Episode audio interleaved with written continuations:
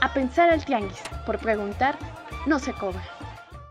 Estamos muy contentos, ¿no? Contentes de estar aquí en esta cápsula especial de A Pensar al Tianguis. Y estamos muy emocionados de tener con nosotros, con nosotros, a estos a estas maravillosas periodistas, maravilloso periodista y este director increíble que hicieron justo, eh, bueno, que parten del proyecto de Mensaje Interrumpido, este documental que ya vimos en nuestro episodio anterior, ¿no?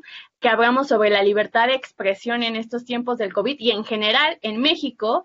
Y pues estamos muy emocionados de tener con nosotros a Jaime Freire, quien es el director del documental, a Jesús González, quien es uno de los participantes allá desde el norte, desde Reynosa, a Mayra Cisneros, que está estrenando look por lo que me dicen, y a Flor Hernández desde el sur del país, desde Oaxaca, que nos está acompañando. Muchas gracias por estar aquí con nosotros. Y pues me gustaría empezar justo hablando de la situación que nos plantea el documental, que es muy compleja, ¿no? Eh, hemos estado observando que hay como dos grandes, yo diría, problemáticas, ¿no? Que una es la precarización laboral. El aspecto de los bajos sueldos, las pocas, digamos, oportunidades incluso para ir mejorando eh, en el trabajo. Y también está la cuestión de la violencia, ¿no? La violencia por parte de agentes del Estado o por parte del crimen organizado y lamentablemente a veces uno no sabe cuál es uno y cuál es otro en este país.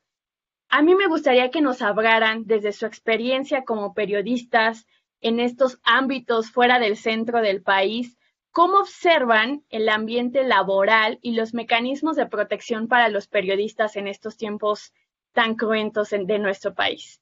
Si quieren, empezamos contigo, Flor.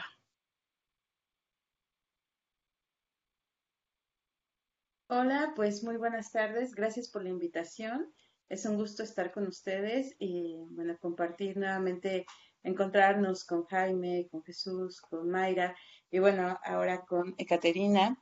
Pues gracias por la invitación y bueno, em, yo creo que la situación de la precarización laboral es un problema muy fuerte, principalmente en la, al interior del país. Eh, y al interior del interior, podemos llamarlo así, eh, a estas zonas que están como muy olvidadas, muy marginadas. Eh, en, nosotros acá en Oaxaca tenemos ocho regiones. Entonces los periodistas que trabajan en eh, la capital y los municipios conurbados pues sufren una precarización con respecto a los que se encuentran en el centro del país, pero es todavía más honda en las zonas eh, rurales, por llamarlas, de, por llamarlas de alguna manera, al interior de, del Estado. Em, hay compañeros periodistas que cobran 30 pesos la nota, por ejemplo, ¿no? Entonces yo creo que eh, estos, estos compañeros son los que se encuentran en una situación mucho más vulnerable, porque independientemente de que cobran 30 pesos, pues carecen de cualquier seguridad social, ¿no? O sea, son freelance o aunque llevan años trabajando para un mismo periódico, un mismo, una misma estación de radio, pues no alcanzan a tener ningún eh, beneficio respecto a seguridad social, qué decir de Infonavit, ¿no? O sea, eh, la precarización del ejercicio periodístico pues es muy grande y pues muchos de estos compañeros pues tienen que ocuparse de, eh, en otras actividades, ¿no? Para sacar adelante su, su, a su familia y a sí mismos.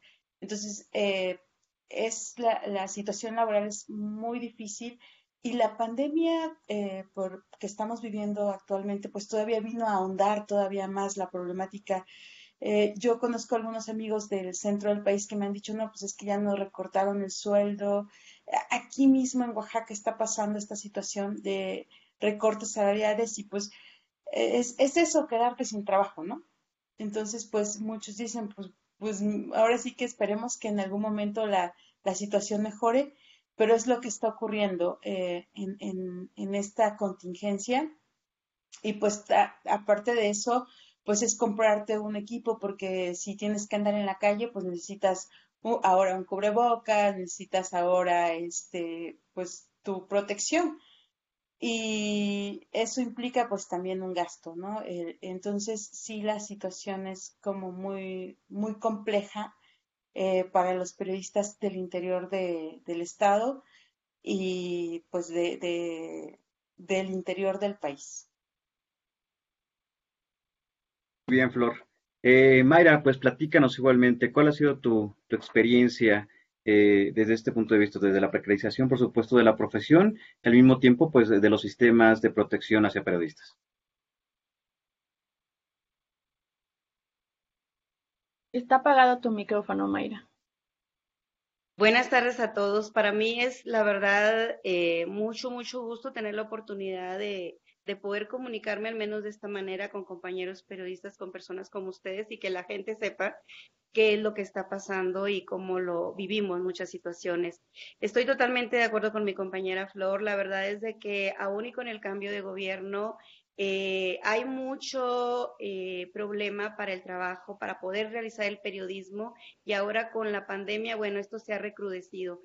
Ah, es una simulación tremenda por parte de los concesionarios, por parte de las empresas, sobre todo al interior de, nuestro país, porque están más alejados y definitivamente no reciben las prestaciones y hoy en día menos. La mayoría de los medios de comunicación en la actualidad eh, están batallando para recibir los pagos de publicidad que la mayoría se sostiene de ellos, además de los convenios que difícilmente probablemente en la actualidad lo estén cobrando. Yo no estoy activa en ningún medio de comunicación de a partir de que entré al sistema, al esquema de mecanismo de protección federal y que salí del país, regresé y bueno, en algún punto continúo bajo este esquema y la verdad que sí está muy difícil. Justo antes de este enlace eh, platicaba con los chicos y bueno, les comentaba que me he enterado, muchos de mis compañeros de medios en el norte de México, algunos están enfermos de COVID y tienen que seguir trabajando con el equipo que traen a la mano porque requieren de un, de un recurso económico. ¿Por qué? Porque la mayoría de las empresas eh, tienen la prestación del seguro social, pero tienen un muy bajo sueldo. Entonces, la mayoría no vive del sueldo que percibe, la mayoría vive de las comisiones de publicidad y en la actualidad pues no hay eso, eso, eso porque está batallándose muchísimo por el mecanismo, pues está, ¿qué les puedo decir? Eh, justo el día de hoy, yo apenas estoy estrenando el Internet en este refugio en donde recientemente me cambié a partir del día 10, 11, eh, hasta hoy tuve la oportunidad de tener comunicación porque estaba totalmente desconectada, me sentía secuestrada. Una porque no cuentan con los recursos y otra porque la verdad deja muchísimo que desear la falta de comunicación que hay entre los mismos, porque los de arriba probablemente dan una orden y los de abajo no la cumplen, porque deja mucho que desear eh, la atención con o, cómo se manejan para poder atendernos a los desplazados, que yo, gracias a Dios, me siento que me he ido recuperando bien, aunque sí tengo mis momentos que me quiebro bastante, pero muchos otros se quedan totalmente más incomunicados y que no tenemos manera de salir a trabajar. Eh, ya en alguna ocasión lo he comentado, no hay presupuesto, seguimos esperando eh, que mañana, que pasado, yo tengo un año que se me dio el Renavi, no hay recursos. En su momento yo me puse a trabajar cuando llegó de Europa, eh, ciertos días de la semana por mi cuenta, sin un salario fijo, pagando por turno y todo esto para sacar para lo más elemental que yo como mujer puedo ocupar, además de los alimentos que se nos otorgan. Pero la verdad es de que eh, no es suficiente y no es una buena atención.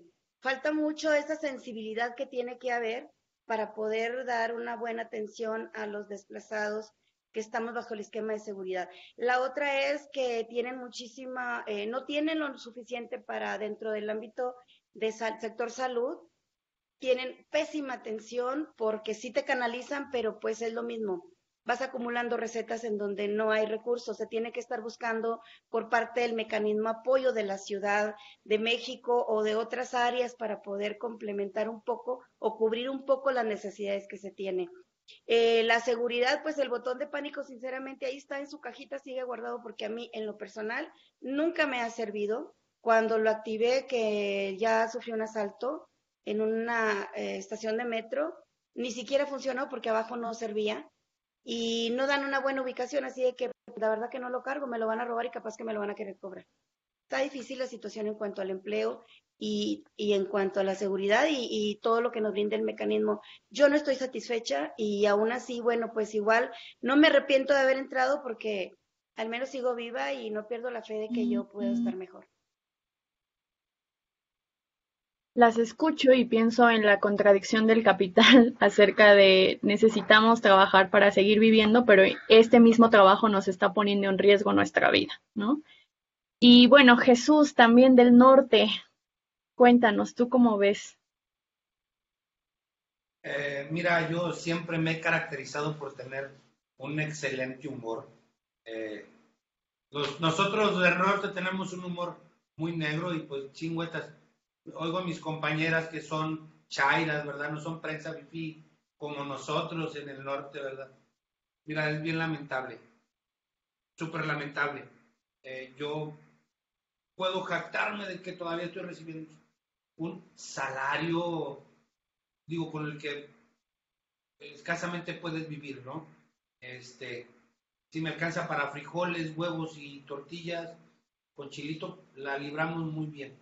Eh, son sueldos de miseria lo que gana un periodista en México, eh, con un mecanismo de protección que más no sé si es un beneficio o un perjuicio. Eh, yo tengo cerca de 25 años de ser fotoperiodista. Eh, un día antes de mi agresión había logrado por fin poder llegar y buscar un trabajo que me diera para recuperar un poco de mi inversión, ¿no? Entonces traía todo mi equipo en el vehículo, eh, perdí todo, perdí lentes, cámaras, vas al mecanismo, expones tu denuncia y, la sorpresa es de que en las mismas autoridades en, Tamaulipas conocen a los delincuentes que me privaron de la libertad, eh, la Procuraduría dice que no tiene conocimiento de, las personas, no saben quiénes son. La Fiscalía eh, automáticamente hace apenas algunos tres meses mataron a un coordinador de la Policía Investigadora Federal, de la Fiscalía General de la República en la capital del estado, eh, vínculos delincuenciales, eh, todos los días son exhibidos entre autoridades estatales y crimen organizado, Nuevo Laredo, zona de silencio, Matamoros, zona de silencio, Ciudad Victoria, zona de silencio, Tampico, Madrid y Altamira, zona de silencio. Somos el único grito en Tamaulipas donde sale un poco de información en Reynosa. Entonces, y solamente es en Reynosa. Entonces, está muy... vivimos en una zona de silencio. Eh, el mecanismo de protección, eh, si yo te enseño lo que es el botón de asistencia de protección, tendría solamente como que decirle, este, con un aparatito así, decirle, me protejo con este, con este telefonito. Entonces sí es algo muy lamentable, eh, un mecanismo de protección muy precario, eh, con una Fiscalía General de la República que más bien en investigar es más política. Eh, digo, y al final de cuentas, si no trabajo, no como. Eh, las ayudas por parte del gobierno con respecto a lo que somos las víctimas. Eh, se supone que por ahí que hay algunos fondos. Tengo más de ocho meses que no conozco qué es el apoyo económico. Eh, yo decidí quedarme, no quise desplazarme. yo les decía que una guerra se gana en el campo de batalla, pero si el día de hoy me dijeran si me desplazo, créeme lo que lo tendría que hacer es mucho el riesgo que estamos corriendo acá en, el campo.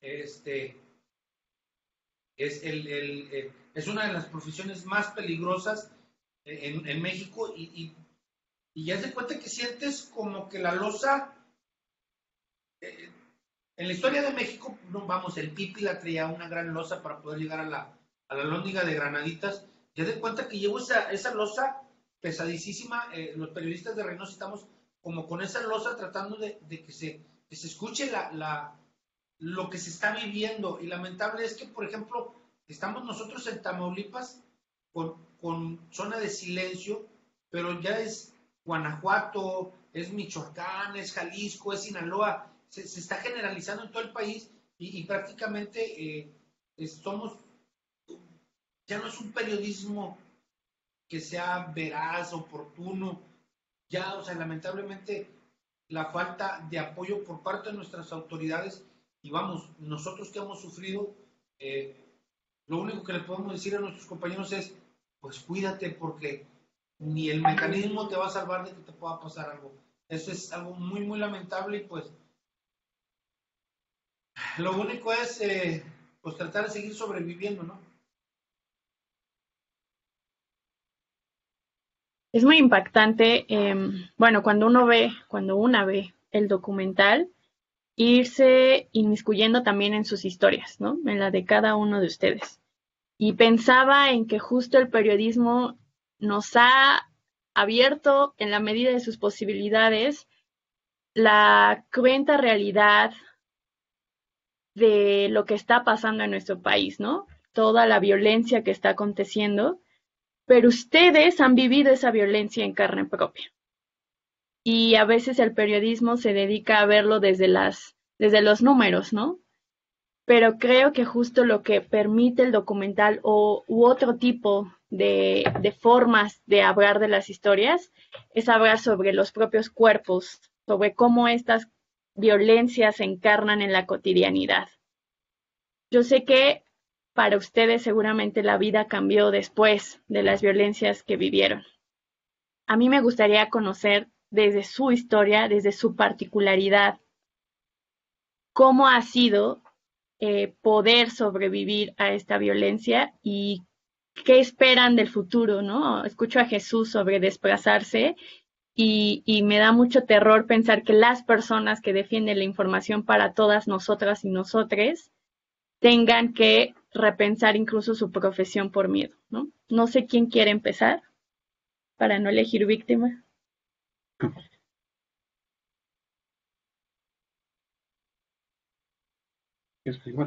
Si quieres, empezamos otra vez contigo.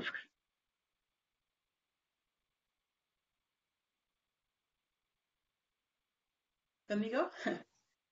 Pues em, yo creo que eh, para mí fue muy complicado decidir dejar el periodismo porque pues es mi, o sea, ha sido mi vida, ¿no? Desde, desde que estudié, estudié periodismo, em, me, me, me, gusta mucho la profesión, mm, he tomado cursos, talleres, diplomados, es algo que me llena mucho. Mm, pero en algún momento cuando pasó eh, esta, eh, eh, este acoso y mm, pues la que me siguieron y de repente sentirme como más acorralada y, muy asustada, pues tomé la decisión de dejar el periodismo. No, no sé, ¿no? Cuánto tiempo, no sé si sea para siempre, porque pues es una cuestión que me gusta mucho. Y, y bueno, esa fue mi determinación porque em, yo creo que lo mejor eh, es estar vivo y poder ver a mi familia, ver crecer a mis hijos y que bueno, em, finalmente cuando pienso en que eh, para contar una historia justamente hay que estar vivo, pues es necesario, ¿no? Es necesario tomar todas las decisiones que, que uno considere que, que son pertinentes pues para guardar la vida. Entonces, em, pues sí, o sea, es una circunstancia muy difícil que te cambia, que te, que, te cambia completamente, que es, para mí fue muy traumático, me, me, me, me dio mucho coraje, me dio mucho enojo. Ahora creo que ya como que lo empiezo a, a superar un poco tal vez, ¿no? Porque sí, durante un buen rato era así de, ¿y por qué tengo que hacerlo? O sea, ¿por qué tengo que dejar mi trabajo?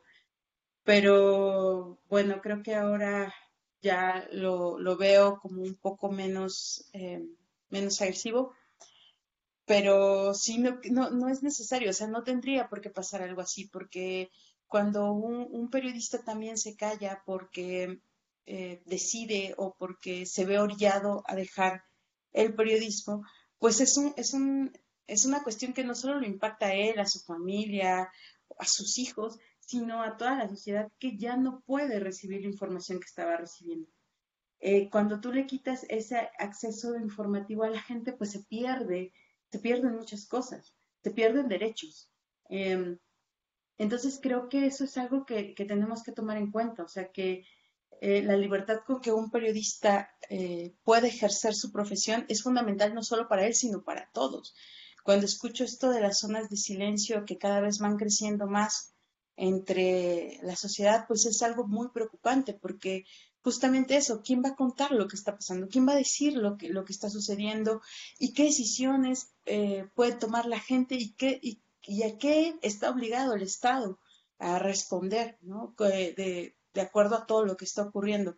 Entonces creo que sí, que estas amenazas, que esta intimidación, que el hostigamiento, la violencia, pues tienen justamente eh, el fin de callar eh, algunas veces definitivamente, otras veces em, temporalmente, para que la sociedad deje de reclamar sus derechos, para que el, Estado también eh, deje de sentir presión por esos derechos que como ciudadanos nos corresponden y que como periodistas eh, somos una voz que exigimos esto, el cumplimiento de, de muchos derechos. Sería eso. Mayra, ¿qué opinas, qué opinas al respecto? Bueno, miren, cuando fueron los hechos de lo que yo viví, era tanto el dolor y el miedo que yo sentí que lo único que quería era salir. Todavía cuando yo me voy en su momento fuera del país y estando fuera del país, regresando al país, yo dije, no quiero nada con el periodismo, porque yo tuve la bendición de tener dos hijos. Mi hijo más chico murió a los 20 años de edad y me sobrevive mi hija la mayor. Eh, me ha dolido muchísimo, me dolió muchísimo, creo que fue la decisión más difícil de mi vida, haber aceptado eh, el esquema de protección, haberme ido a absolutamente todo para poder sobrevivir. Pero yo tuve la oportunidad en su momento de hablar con mi hija, aunque ya no he vuelto a hablar con ella, ella me dijo, te tienes que ir, mami, para que puedas vivir, porque no eres la Mayra que yo conozco, te van a matar.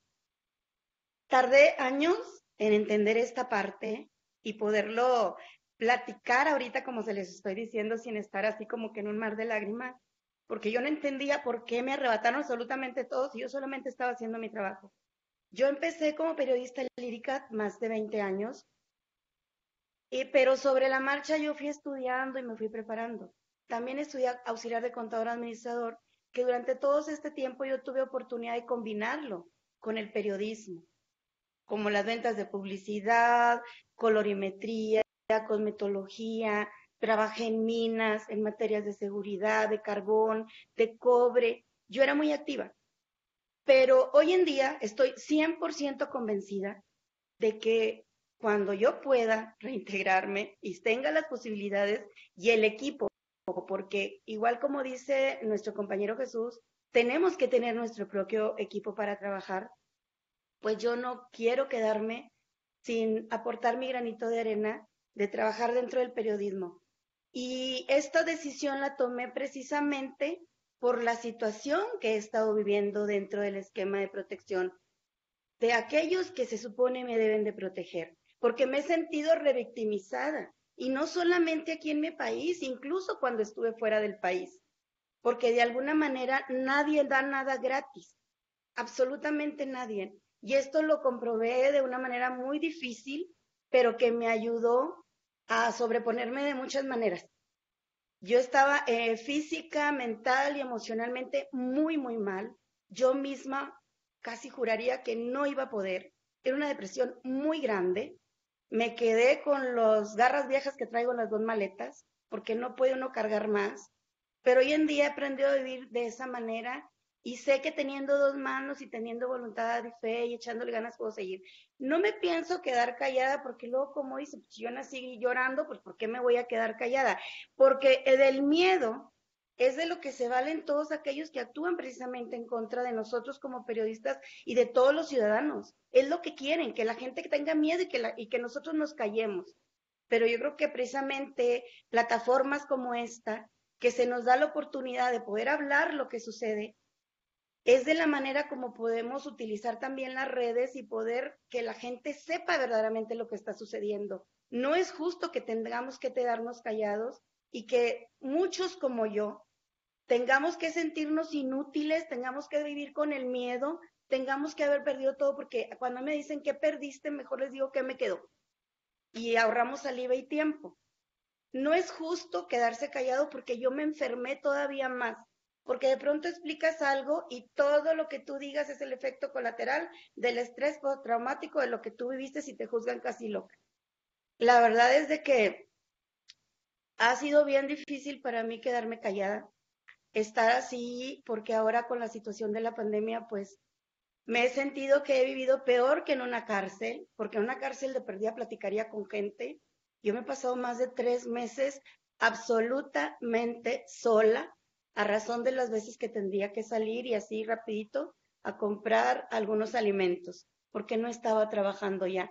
En ese empleo que conseguí por mi cuenta, porque luego no puedes entregar ni papelería ni nada, para que aquello de que no das tus datos y lo demás.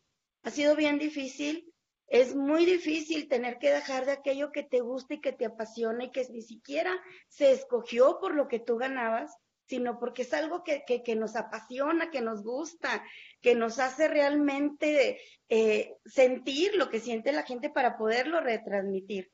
Pero sí, igual que Flor, eh, igual que mi compañero, he sentido mucho miedo, pero definitivamente no tanto miedo como al grado de querer dejar totalmente de hablar. Y que sé que probablemente a algunas personas se les complique un poco, porque hay ciertos temas que no debo de tocar. Estoy siendo cuidadosa para esto porque al final de cuentas, pues yo estoy hablando solamente asuntos no relacionados con nada de lo legal. Eso es lo que les puedo comentar. Flor Mayra, antes que nada quiero agradecerle su generosidad y su sensatez por compartirnos esto. Sé que es difícil, ¿no? Para todos ustedes. Eh, escucho la palabra justo el miedo, el miedo como la ruptura de la confianza en nosotros, de la obligatoriedad del silencio y me asusta mucho pensar en un mundo que sea silencio, ¿no? Donde no podamos compartir y conocernos y exigir, como ustedes bien dicen, nuestro derecho. Jesús, tú, ¿cómo ha sido para ti poder sobrellevar, sobrevivir a esas violencias que te han, que te han hecho? Eh, pues mira, eh, sacas eh, valor y fuerzas este, en ocasiones de, lugares que no sabías. el periodismo hoy en día, yo y, lo he conversado un montón de veces, coincido mucho con, uno de mis compañeros, este, literal, ¿no? Somos, somos quienes hacemos el borrador de la historia. Eh, sin el periodismo, la historia que hoy en día se cuenta, eh, no, no, sería, no sería posible, ¿no? Pero, pero muy lamentable es cómo estamos viendo cómo se está prostituyendo este periodismo. Antes lo podías decir, tú eres el que decías cómo era la nota. Ahora eh, el gobierno, justo lo platicaba Mayra, ¿no? Con estos mentados convenios de publicidad prostituyen el periodismo. Muy, muy lamentable eh, que no puedes poner eso, no puedes escribir eso. En Tamaulipas la pandemia ha sobre ha rebasado, ha sobrepasado los límites del, sector salud. Y, y, ahí donde, donde tú realmente sientes, porque el medio de comunicación en el que estoy no pone cifras reales, eh, ves cómo se quedan las personas esperando atención médica en un vehículo, y ahí es donde dices, eh, el periodismo se está prostituyendo. Eh, lamentable, eh, en Tamaulipas este, tenemos un gobernador que no entiende razones, ¿no? si pones algo que no es, pierdes tu convenio, pues bueno, para algunos medios, como por ejemplo en el que estoy, es muy valioso, ¿no? Porque somos, somos una gran cantidad de personas que hemos podido estar sobreviviendo, ¿no? Pues de esto, las ventas de los medios impresos están por los suelos. Ese es otro de, las, de, las, de los factores. Eh, hemos dejado de leer periodistas eh, que nos gusta ah, hacer nuestro trabajo, que nos hemos preparado, decía Flor, eh, Mayra, nos hemos preparado a tal grado de que, por ejemplo, soy licenciado en Ciencias de la Comunicación, soy abogado, tengo una maestría en el nuevo sistema penal acusatorio, he estado tomando alrededor de 20 diplomados con la Universidad, de, Universidad Autónoma de Tamaulipas, eh, con el TEC de Monterrey, con USAID, eh, con el Centro de Justicia para el Periodismo, el UPJ. Entonces, eh, tratamos siempre de estar actualizados. No solamente Artículo 19 nos ha apoyado en un gran, pero gran forma. Nos de hecho, parte de la profesionalización que hemos obtenido ha sido por medio del Artículo 19, eh, una gran organización en la que, que, nos podemos jactar y que nos ha apoyado bastante. Y pues bueno, eh, ahí es donde te das cuenta que también nosotros hemos creado una falsa cultura y, no, no, no, le decimos a, a todos nuestros lectores continúen leyendo los medios impresos son parte de la historia, parte de lo que se debe de, seguir eh, trabajando en, los medios impresos. Pues bueno, eh, el ver cómo, cómo, día a día, eh, cada día somos menos periodistas, más mal pagados. Veo a mis compañeros que les dan mil pesos cada 15 días. Entonces estamos hablando que ni de a 100 pesos diarios te exigen 3, 4 notas diarias, no llegan a veces ni a 30 pesos para pagarte por nota, pues sí, sí es muy, lamentable, ¿no? El periodismo está en decadencia, en decadencia parte por, por, por nosotros mismos, pero bueno, eh, es, es, es otra de las cosas, ¿no?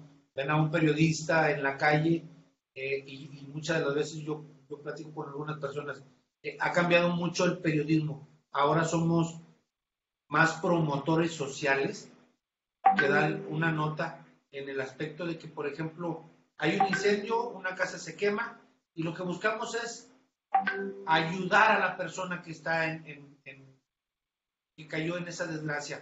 Y, o, ves un accidente y tratas de, de, minimizar, de que no se vea su rostro, sin violar las garantías eh, y los derechos humanos, las garantías individuales.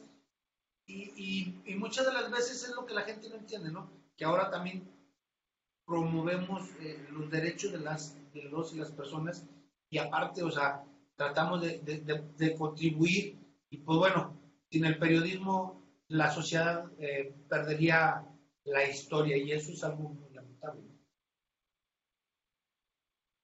Este, este documental pues exhibe muchas de las agresiones de las cuales ustedes han sido, han sido víctimas. Eh, desde agresiones físicas, por supuesto, secuestros, eh, despidos.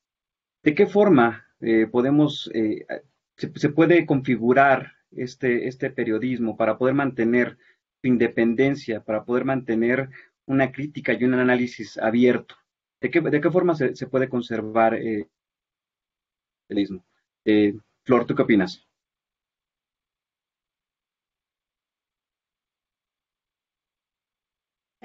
Pues yo creo que em, justamente el hecho de intimidar a, los periodistas tiene ese fin, ¿no? De que ya no querramos hablar sobre algunas cosas. Cuando ocurrió eh, las amenazas, las agresiones, yo lo que hice fue empezar a manejar información soft, ¿no? Así de, ay, el clima y vamos a platicar sobre otras cosas que entre otras cosas que a nadie le interesan, ¿no? Pero, mm, o, que sí interesan, pero son muy eh, amables, por así decirlo, una información amable. Eh, yo creo que em, de alguna forma eh, ese hecho nos perjudica socialmente, porque si hay algo que ha cambiado este país, yo creo han sido la investigación periodística no podemos hablar de un país eh, como el que tenemos ahora, si no pasa necesariamente por todas eh, las investigaciones como tipo Casablanca o como em, eh, este, esta investigación de animal político que, que, trabaja, que trabajó sobre la estafa maestra.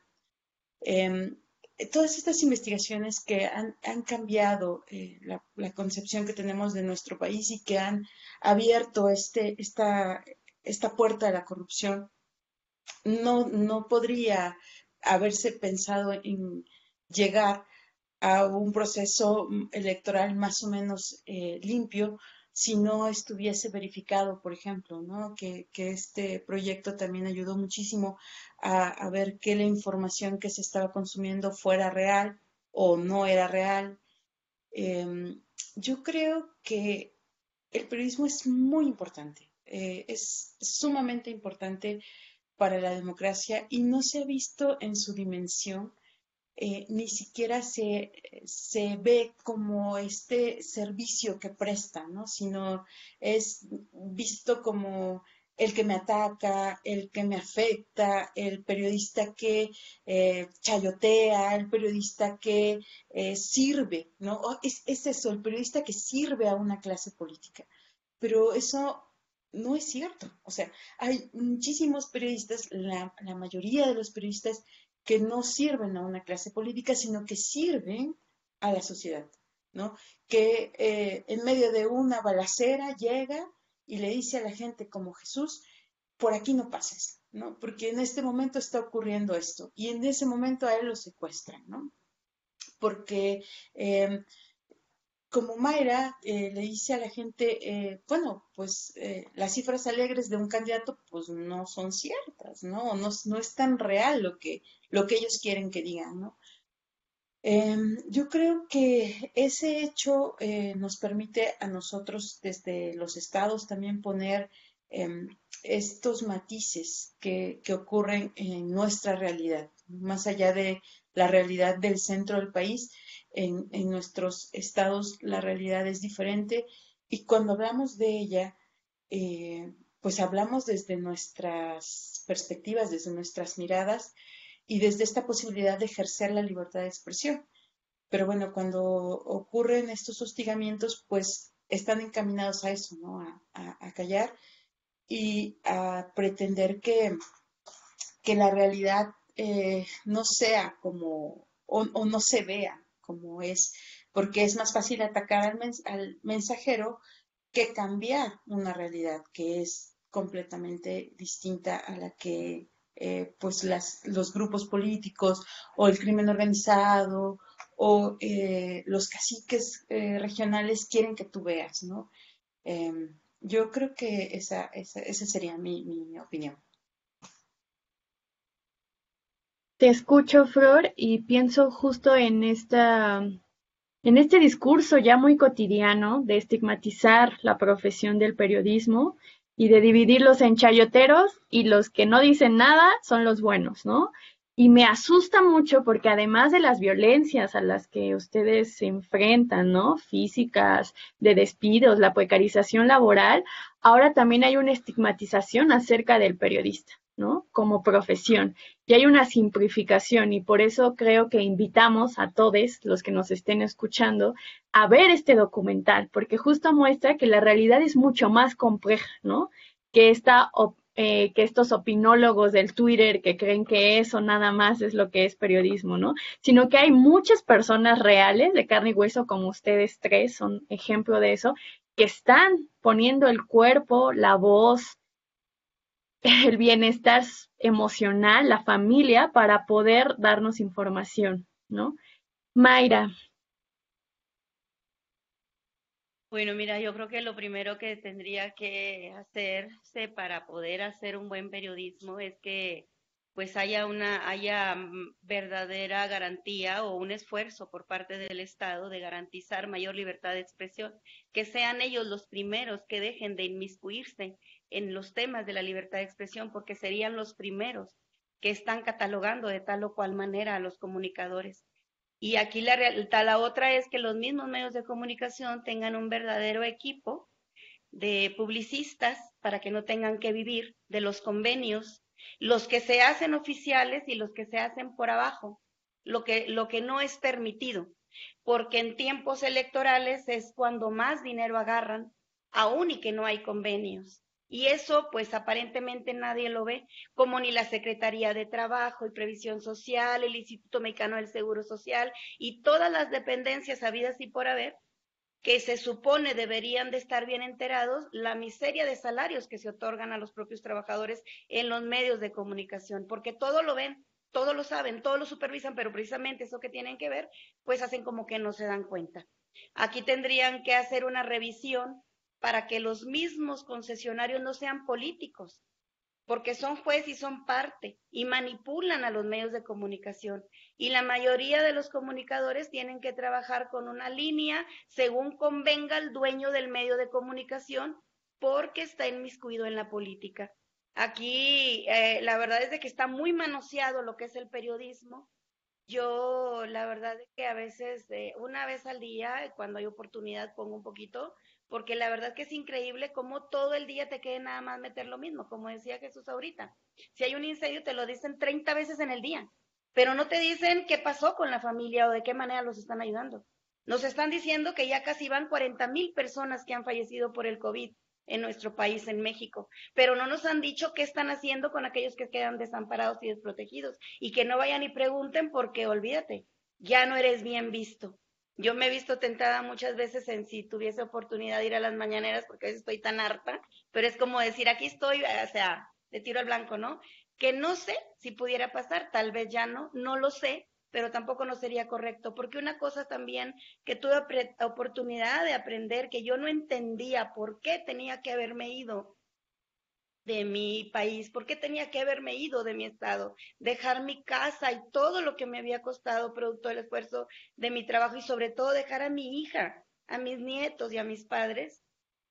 Eh, yo no lo entendía.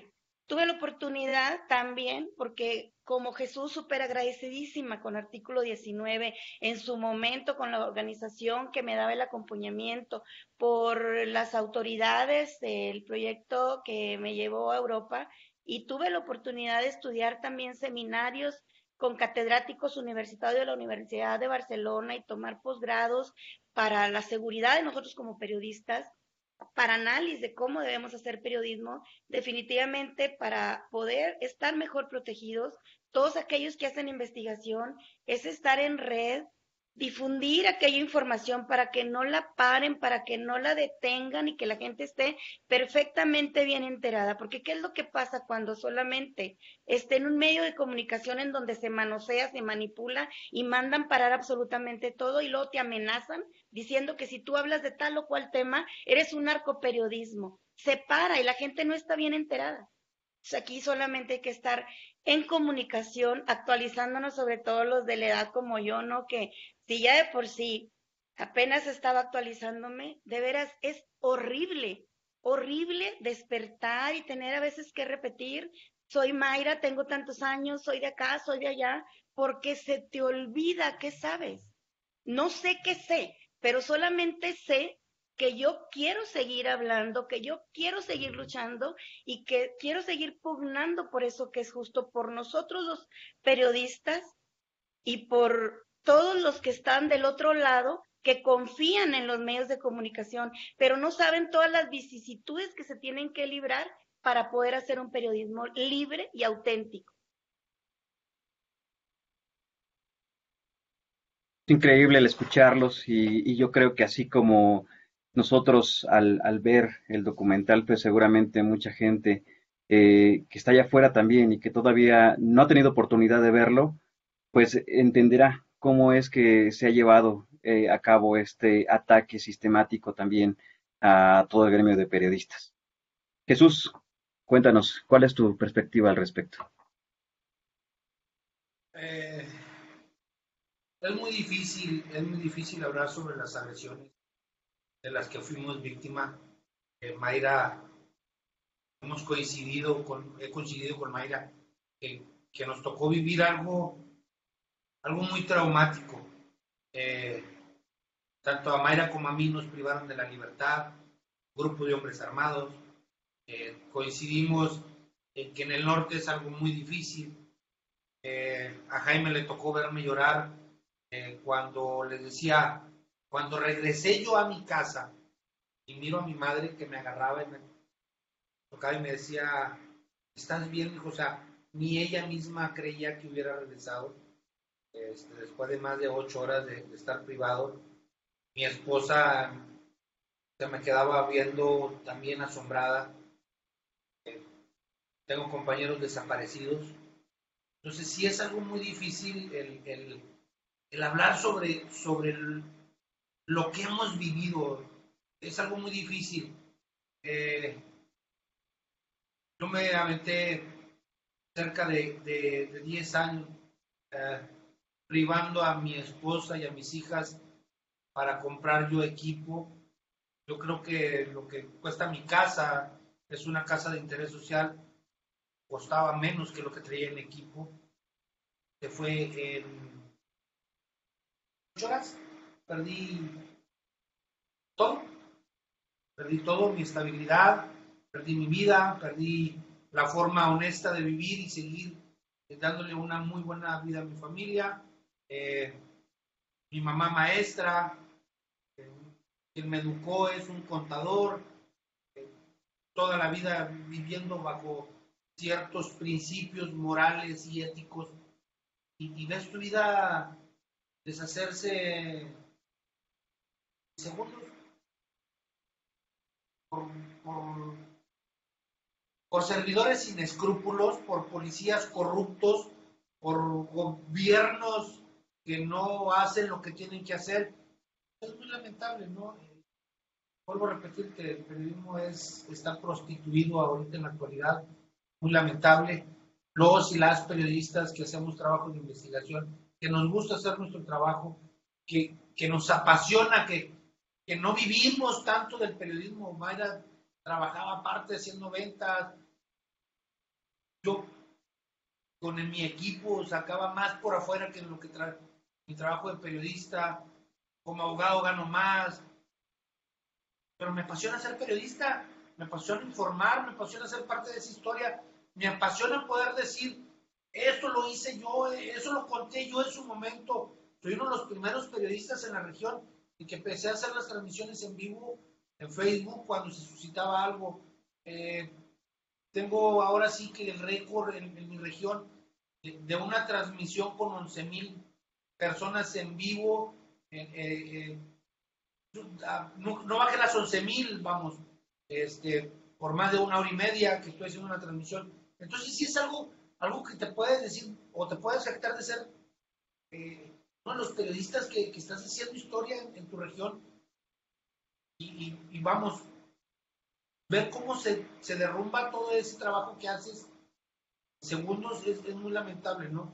Muy lamentable por la corrupción, por el mal manejo de recursos, uh, por un montonal de, de, situaciones que se dan por parte de las autoridades y pues sí, bueno, al final de cuentas, eh, quienes somos periodistas hoy en la actualidad es porque amamos la profesión, la amamos, eh, porque queremos ser parte de la historia tratamos de, que no se pierda esto tan bonito que es el, informar, ¿no? Entonces, eh, para quienes eh, sean comunicadores, para quienes quieran empezar a ser comunicadores, la invitación es formen parte de algo que es tan hermoso, ser periodista, ser comunicador, ¿no? Es, invitarlos. Nos pasó esto, eh, sí, sí nos pasó, pero si sin nuestras historias, sin lo que hemos vivido, el periodismo no va a avanzar. Pues ustedes lo verán, lo verán muy calladito y muy atento, por supuesto, a esta charla. Al buen Jaime Fraides, que él es el director precisamente de este documental. Y tiene una muy buena razón, y es que por si no lo han escuchado, esta semana tengo una muy interesante entrevista precisamente con él en nuestro podcast, el cual ya pueden escuchar, por supuesto, en Spotify y en iTunes. Y es que, Jaime, eh, platícame eh, de, forma, de forma muy breve, también ya para ir cerrando esta charla, ¿cómo fue que se escogió eh, estas historias, estos personajes que forman parte de este documental? Eh, bueno, primero muchas gracias otra vez por la oportunidad y por la oportunidad de que de darle voz a Mayra, a Flor y a Jesús que puedan contar sus historias, que creo que al final de cuentas eso es lo importante del documental, que, que, sea como una plataforma para que los podamos escuchar a ellos. Em, y lo que, me, lo que me preguntabas en cuanto a la selección de los personajes, pues bueno, eh, ellos tienen el común denominador de que eh, contactaron Artículo 19 para exponerle sus casos. Entonces, eh, nosotros a través de Artículo 19 tuvimos el acercamiento a, a, muchos casos. De ahí hicimos una división quitando los casos que estaban en la Ciudad de México, ¿no? O en lugares muy apartados donde era más difícil llegar a ellos. Y después vimos eh, diferentes perfiles y empezamos a hacer llamadas. Y se trata con un documental cuando tienes muy poco tiempo para trabajar con los personajes, necesitas eh, generar como cierta empatía, eh, casi en, en, el momento, casi instantánea, ¿no? Entonces, cuando platicábamos con ellos, también nos dimos cuenta quién estaba como más accesible, quién nos podía contar mejor su historia, quién, quién nos podría este, facilitar más el acceso para que contáramos su historia. Esto por un lado, por otro lado, también eh, tuvimos el cuidado de intentar no, no hacer que todas las historias fueran negras, ¿no? Sabemos que que en el periodismo pues muchas historias no acaban eh, pues con, eh, con, los periodistas vivos, ¿no? Eh, entonces, no queríamos hacerlo tan trágico para que fuera más accesible a la gente y lo que intentamos fue tener como una escala de, de, diferentes intensidades en cuanto a la problemática que estamos representando, ¿no? Entonces, por eso tenemos eh, por un lado, por ejemplo, Ernesto, que no tuvo la oportunidad de estar aquí con nosotros, pero eh, su problema es un poco más como de económico y de subsistir, ¿no? Tenemos a Flor, que fue un problema donde eh, pues tuvo que dejar el periodismo, este, Mayra pues tuvo que dejar el país y Jesús que está ahí, ahí en, en la misma región, ¿no? Entonces, eran, fueron diferentes tipos de problemáticas para poder tener un abanico más grande de emociones, ¿no? Esa, esa fue la, la idea dentro de esta selección. Pues nada más para, para terminar, eh, ¿dónde podemos ver este, este documental? Perfecto, pues lo pueden ver en el sitio www.mensajeinterrumpido.com. También lo pueden ver a través de la plataforma Film in Latino. Le ponen mensajeinterrumpido.com y es gratuito. Y eh, también va a estar en el Festival Documenta, que por cierto va a ser a través de Filmin Latino y Mi Género también lo va a estar distribuyendo por ahí en algunas plataformas. Pero bueno, está libre en mensajeinterrumpido.com. Pues antes que nada, les queremos agradecer por estar aquí con nosotros, pero también por la generosidad y la valentía de poder compartir estas palabras, ¿no? en voz alta. Yo sé que han pasado procesos muy duros para poder hablarlo de esta manera y pues los invitamos a que vean el documental, a que participemos de una forma más compleja de observar los sucesos que acontecen y ver que estas historias están en ustedes, ¿no? En personas de carne y hueso y que la ciudadanía los necesitamos. Los necesitamos para romper el miedo, los necesitamos no solamente para informarnos y tomar mejores decisiones, sino para construir otros tipos de sociedades, ¿no? Donde no haya precarización laboral y donde nadie tenga que poner en riesgo su vida para poder hacer su trabajo. Muchas gracias por estar aquí con nosotros. Muchísimas gracias a ustedes. Muchas gracias. Un abrazote. Gracias a ustedes. Aquí puro bueno, bonito y barato. Equipo creativo, Ecaterina Sicardo Reyes y Edgar Martínez Márquez.